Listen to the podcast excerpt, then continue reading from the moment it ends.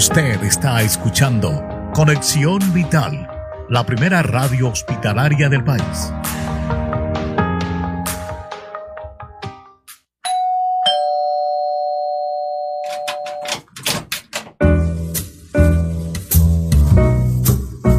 Otro invitado especial ha llegado a Cita Médica para contarnos la importancia de una vida sana por Conexión Vital.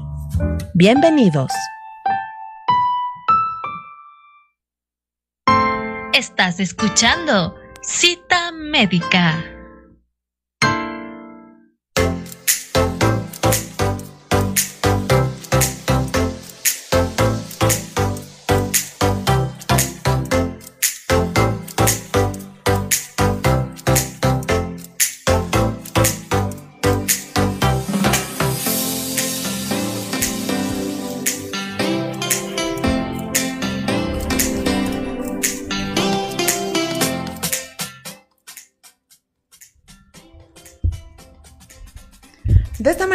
Iniciamos una nueva cita médica, su espacio de salud de Radio Conexión Vital del Hospital de Especialidades de Eugenio Espejo.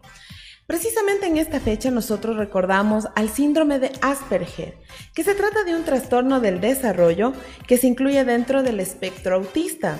Precisamente por la relevancia y sobre todo por la cotidianidad que tiene esto en el tratamiento, sobre todo por la necesidad que tienen algunos padres de familia de conocer de esta situación, detectar a tiempo algunos síntomas que pueden manifestarse en sus hijos y abordar de manera oportuna, es que traemos este tema a, este espacio de información y para ello convocamos la participación del doctor Cristian Gómez, quien ya nos ha acompañado en algunas otras ocasiones él es especialista del área de salud mental de nuestra casa de salud y con él vamos a ir resolviendo este tema y algunas dudas al respecto. Doctor, bienvenido a Cita Médica.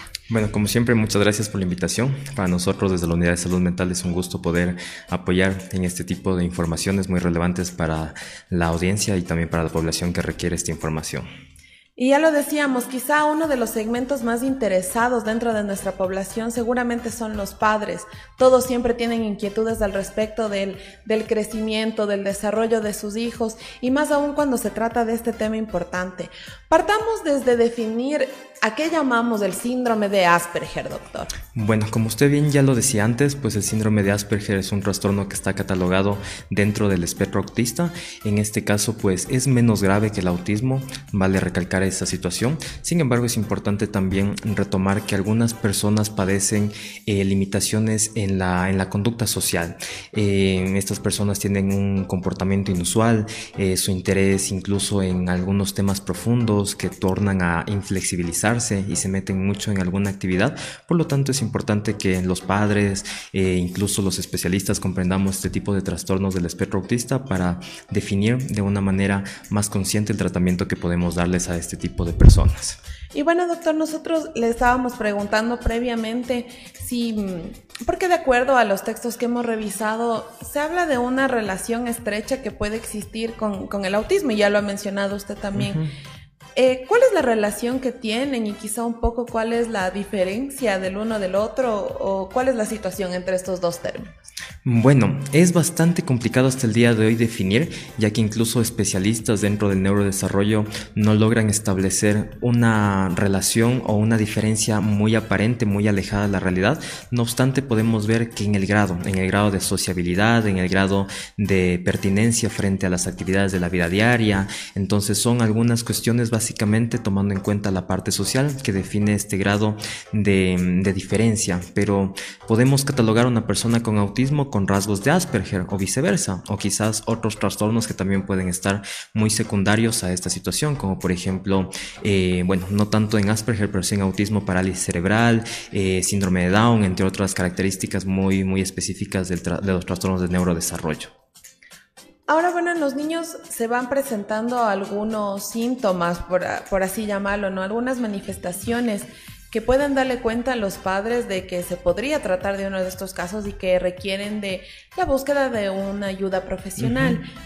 ¿Cuáles serían estas principales manifestaciones que nosotros podríamos ver en los niños y que deberían llamarnos la atención? Sí, y vale la oportunidad también recalcar que no hay una prueba todavía estandarizada para diagnosticar Asperger como tal, pues existen algunos em, eh, test específicos para diagnosticar TEA, pero básicamente los niños pueden ya presentar algunas características a partir de los 3 años y la mayoría de ellos pues, van recibiendo ya un diagnóstico a los 5 o 6 años. En este caso, algunas características que podemos ver aquí en los más pequeñitos, pues es em, la dificultad para comunicarse con los otros, para expresar las emociones, para tomar contacto muy afectivo con las personas que incluso pueden ser familiares de esta. Y les cuesta hablar de temas, por ejemplo, de interés que puede para otras personas parecer muy normal, pero para los niños y niñas que tienen esta característica de Asperger, pues suele ser muy limitada esta situación, pero sí se ensimisman en ellos y pueden tener incluso eh, características en donde se involucran mucho en una actividad, por ejemplo, no sé, eh, un deporte o por ejemplo el piano o un instrumento y se meten mucho ante esa situación que a veces dejan de lado otras cosas que también pueden ser importantes en la vida. Y ahí es justamente cuando los padres se comienzan a preocupar, comienzan a decir que tal vez el niño es retraído, que tal vez es retrasado, vemos estas categorías diagnósticas antiguas, ¿no es cierto?, que todavía se manifiestan ante, la, la actualidad. Y por lo tanto es específicamente importante tomar en cuenta que no son diferentes, sino tienen características que no les vuelve tampoco vulnerables, pero sí, pues em, hay que ser conscientes de este tipo de situaciones para también tratar como padres y otros, otras personas este tipo de situaciones. Entonces hablamos de, bueno, algunas dificultades o cambios en cuanto a la interacción social, obsesiones que se pueden manifestar dentro de ellos, incluso la dificultad en, en, la expresión, no tanto desde el lado de la vocalización, sino por no querer compartir con otras personas. Sí, y en esta parte eh, también existe justamente el, la, quizás la complejidad para entender, por ejemplo, metáforas, entender analogías, entender incluso chistes que podemos hacer eh, las personas. Sin embargo, este tipo de características no lo toman mucho en relevancia y por lo tanto no es que no comprenden, pero sí no hay una expresión adecuada para fomentar la comprensión de este tipo de situaciones que otras personas podemos hacer. Y en cuanto a las causas que lo originan, ¿podríamos hablar tal vez de, de algún factor hereditario o de qué depende que se pueda que pueda motivarse el origen de, de este síndrome en los niños. vale, sí, eh, como personas biopsicosociales nosotros podemos ver pues diferentes factores de riesgo que pueden insinuar que la persona pueda tener dichas características. No obstante, sí se han visto pues estudios eh, controlados, aleatorios de investigación en donde se verifica que existe pues alguna alteración en algún tipo de, de orden genético para que pueda también darse este tipo de características en estos niños, pero también Todavía es muy limitada la, investigación frente a estos temas, pero por lo tanto vemos que si hay una característica genética, también puede haber situaciones sociales que pueden también estar inmersas dentro de los espacios, como por ejemplo la sobreprotección, situaciones tales que no pueden permitir desarrollar al niño ciertas características que pueden ser importantes ya, por ejemplo, entrando a la escuela, en el colegio, y esto se puede no agravar, pero sí pues ir paulatinamente aumentando ya dentro de la etapa adulta. ¿Y qué va sucediendo en cuanto a las relaciones? Porque bueno, ya posiblemente uno como padre está cerca del niño y empieza a ver estas manifestaciones que se pueden dar en los niños, pero tal vez la relación incluso dentro del hogar va variando. Entonces, ¿cómo relacionarse con ellos? Y más aún cuando se trata ya de personas externas me imagino, por ejemplo, en escuelas. Entonces, ¿cómo, ¿cómo nos podemos relacionar con las personas o qué tan fácil les resulta a ellos sobre todo? Sí, en este caso es importante comprender la etapa escolar. Muchas personas suelen preguntar, ¿y este tipo de, de personas ¿Pueden tener una, educación ordinaria? Pues sí, siempre y cuando se hagan unas adaptaciones curriculares, se haga una evaluación con una psicóloga educativa, una psicóloga infanto-juvenil que quizás tenga especialidad en trastorno del neurodesarrollo para comprender qué situaciones se le pueden hacer más complicadas a este tipo de personas en la primaria o en la secundaria y así poder hacer adaptaciones curriculares para que no se sientan pues desplazados o segregados de los compañeros como tal. Incluso hay condiciones en donde se puede trabajar de ABA y otros programas eh, exclusivamente para poder eh, adherir a los otros niños, no más bien al niño, sino a los otros niños ante la condición que tal vez esta persona está padeciendo. Entonces no necesariamente tenemos que adherirle a él porque podríamos también ver ese rechazo, veríamos como que algo, algo anormal, entre comillas, meterlo a algo normal, sino que es lo contrario, las personas para que puedan comprender este tipo de necesidades. Entonces, bueno, va a ser fundamental la intervención que tenga el entorno también, pero sobre todo el contar con el conocimiento para poder lograr este tipo de adaptaciones del niño dentro del entorno. Así es. Y esta preparación también entiendo que deben tener los padres y precisamente sobre ello vamos a continuar hablando luego de esta pausa. No sin antes recordarles a ustedes, nuestra audiencia, que pueden revisar toda esta entrevista nuevamente a través de nuestras plataformas en Facebook como arroba Rconexión Vital y también como arroba H Eugenio Espejo, así también en la cuenta de YouTube del Hospital de Especialidades de Eugenio Espejo, en Spotify nos encuentran como Radio Conexión Vital y también pueden revisar los consejos que dejan nuestros especialistas en nuestra cuenta de TikTok de la Radio Conexión Vital. Diversificamos los canales precisamente para que todos estos temas de salud y las inquietudes que ustedes tienen puedan ser resueltas gracias a los consejos y los conocimientos que les proporcionan en este espacio nuestros profesionales. Nos vamos a la pausa y regresamos en breves minutos.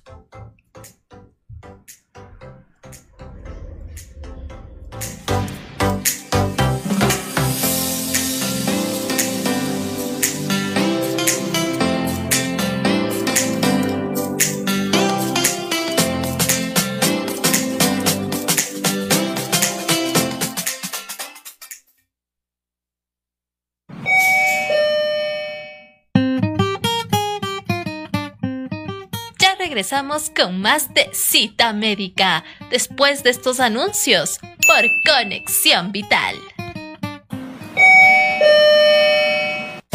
Mantén el distanciamiento social. Cumple con al menos dos metros de distancia en tu lugar de trabajo, en el traslado al lugar de trabajo o domicilio, en la zona de comedor, en auditorios, vestidores y residencias médicas. Recuerda, es importante respetar el aforo de cada área, lavarse las manos antes y después de comer. Están prohibidas las reuniones o concentraciones grupales en espacios cerrados y poco ventilados.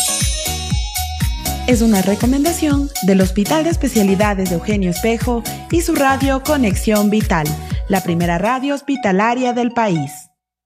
Antes de estornudar, es importante recordar Cúbrete la nariz y la boca con un pañuelo desechable al toser y estornudar. Y deséchalo a continuación a un cubo de basura que cuente con tapa. Si no dispone de pañuelos, emplee la parte interna del codo sin quitarse la mascarilla para no contaminar las manos. Posterior a toser o estornudar, o después de tocar superficies potencialmente contaminadas, realiza un adecuado lavado con jabón líquido y desinfección de manos. Evita tocar superficies del rostro, como ojos, nariz o boca, sin haber realizado higiene o desinfección de manos. Si no puede evitar escupir, realícelo en un pañuelo desechable y deposítelo en un cubo de basura que cuente con tapa. Es una recomendación del Hospital de Especialidades de Eugenio Espejo y su radio Conexión Vital, la primera radio hospitalaria del país. Estoy visitando a Luis, nuestro primer paciente que se beneficia del trasplante renal después de que el hospital ha sido acreditado nuevamente con todo el personal médico eh, y de enfermería nos hemos asegurado que tenga todos los cuidados necesarios. Fue una emoción grande y estoy muy agradecido con Dios por darme la oportunidad de realizar un trasplante renal. Todo salió muy bien. Ver cómo, cómo mi cuerpo trabaja por sí solo, no puedo creer cuando el órgano recibe nuevamente la sangre del receptor de una forma homogénea y comienza a producir orina por el uréter, eso nos indica que este trasplantado va a ir muy bien. Favorablemente la función del riñón va recuperando y esperamos pues llegar a valores normales para que de esta forma mi paciente no necesite diálisis después que salga de acá. Tengo una segunda vida y tengo que aprovecharla.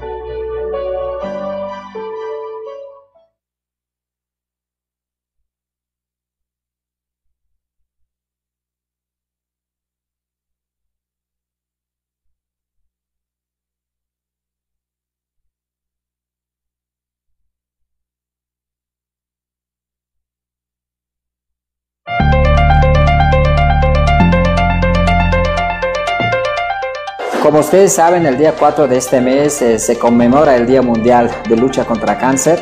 El cáncer no es sinónimo de muerte, sino de lucha, de tenacidad, de eh, lógicamente actuar sobre las causas más importantes.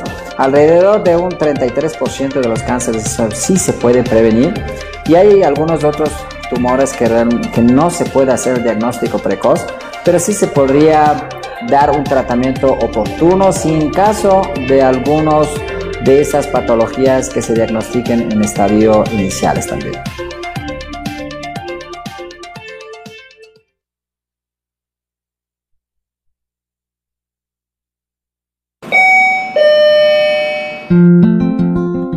Estamos de vuelta con más de cita médica por Conexión Vital.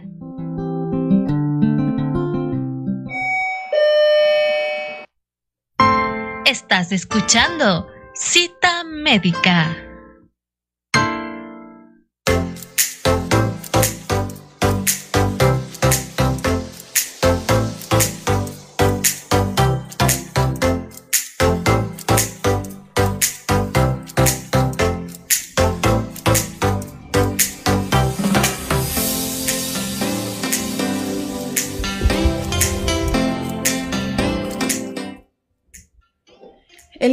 Estamos abordando un tema importante que es el síndrome de Asperger y para ello contamos con la participación del doctor Cristian Gómez, especialista de salud mental de nuestra Casa de Salud.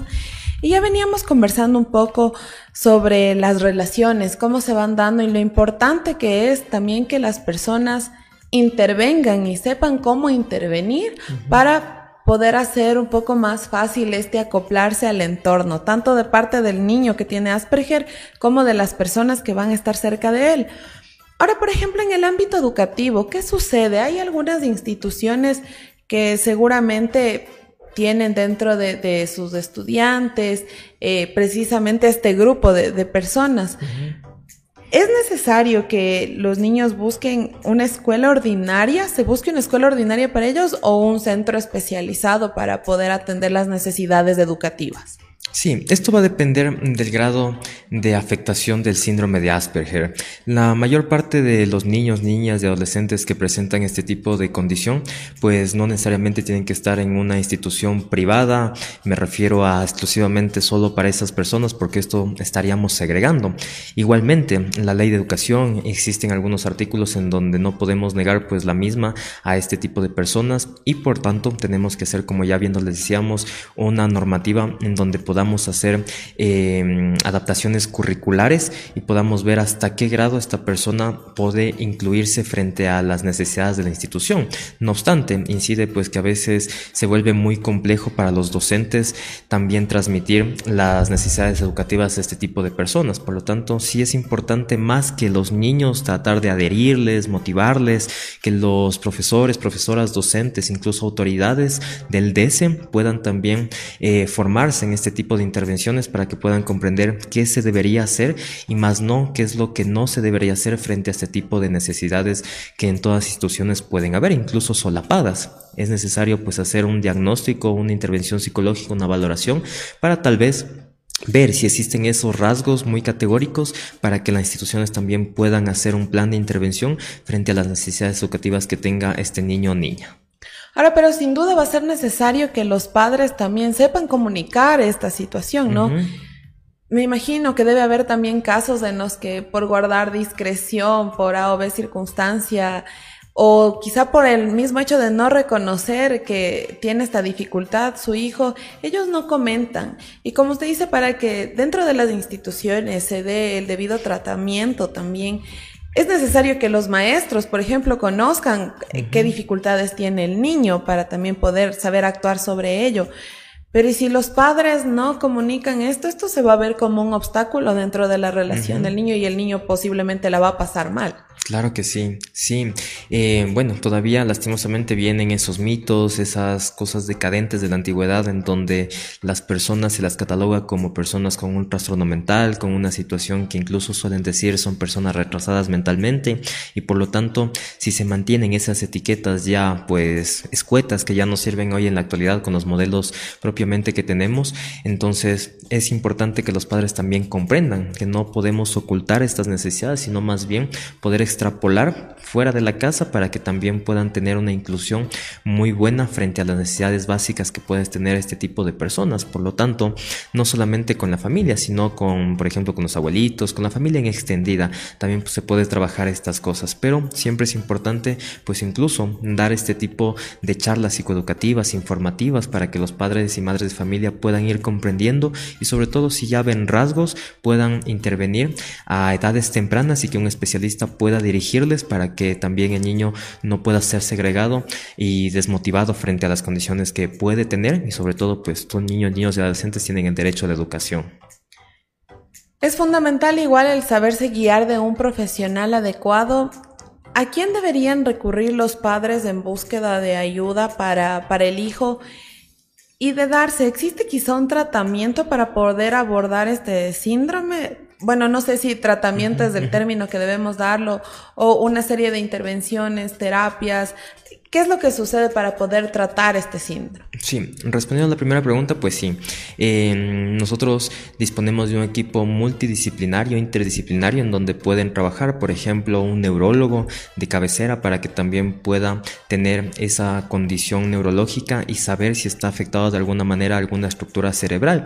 Y no solamente pues la parte médica, sino también pues en el caso de los niños, un neuroperiatra, eh, puede existir también un acompañamiento de una psicóloga infantil, psicorehabilitadora, en tal caso que tenga pues una especialización en trastornos del neurodesarrollo para que también pueda motivar ante esta valoración que se pueda hacer. También un terapista del lenguaje, siempre y cuando pues haya dificultades en la comunicación, en la expresión oral y por lo tanto eh, un psicólogo clínico, no necesariamente tal vez para el niño, pero sí para los padres para que también puedan darles un acompañamiento y que sobre todo siempre vemos que con cualquier condición, no necesariamente podemos decir una enfermedad, sino una condición de vida diferente a los demás, tendremos que tener un acompañamiento familiar, una para psicoeducarles, eh, condiciones muy normales, conductas de sociabilidad, incluso que no puedan segregar, sobre todo evitar el síndrome del quemado, que a veces pues las personas también el desgaste emocional nos desmotiva para poder tratarles de una manera muy consciente a este tipo de niño o niña que esté eh, eh, atravesando por estos cuadros. Resulta elemental el hecho de poder iniciar con todas estas intervenciones multidisciplinarias desde una temprana edad. Esto va contribuyendo quizá a que en el desarrollo del menor y obviamente ya en su adolescencia, edad adulta, se vayan superando ciertas dificultades o no, no se logra algún avance.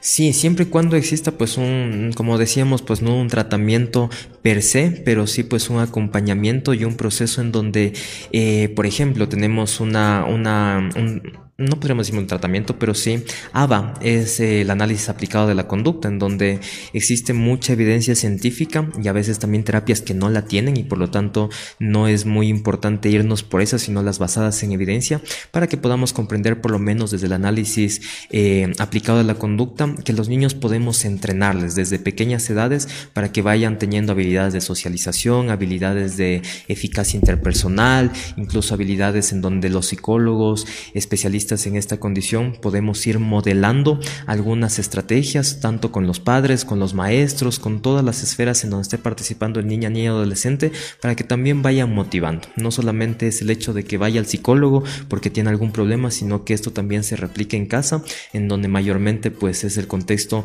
más adecuado para abordar y modelar ciertos comportamientos, específicamente de socialización, de cómo pedir las cosas, de mirar a los ojos, de solicitar cosas que también puedan referirse a decir por favor, gracias, porque no es porque sean malcriados, sino que tienen una limitación justamente en esa parte de socialización, por lo tanto tenemos que utilizar estrategias muy conductuales de hecho para poder ir modelando y moldeando ciertas características que esto puede tener incluso una, una, incidencia bastante fuerte ya en la adolescencia, en donde sabemos pues que cambiamos de etapas, tenemos muchos cambios biopsicosociales y por lo tanto si nosotros tenemos un acompañamiento temprano, precoz, para poder detectar este tipo de situaciones, ya pueden verse reflejados mayormente en la adolescencia un mejor desenvolvimiento de este tipo de personas y aún más en la adultez para que puedan tener una pareja, para que puedan formar una familia y que puedan tener una vida normal en ese aspecto, pero siempre cuando pues primero hagamos una valoración,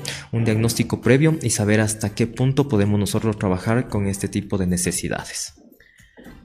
Lo que se va buscando alrededor de los años, entiendo, es que de algún modo la situación no se vuelva tan característica de diferencia, sino más bien que se vayan superando todas estas dificultades. Ahora bien, no sé, eh, desde su ámbito profesional, doctor, ¿qué tan oportuno es que bueno, el padre obviamente tiene que comunicar que su niño tiene ciertas dificultades, incluso para que esto se respalde, se apoye desde otras personas, por ejemplo, en el aprendizaje.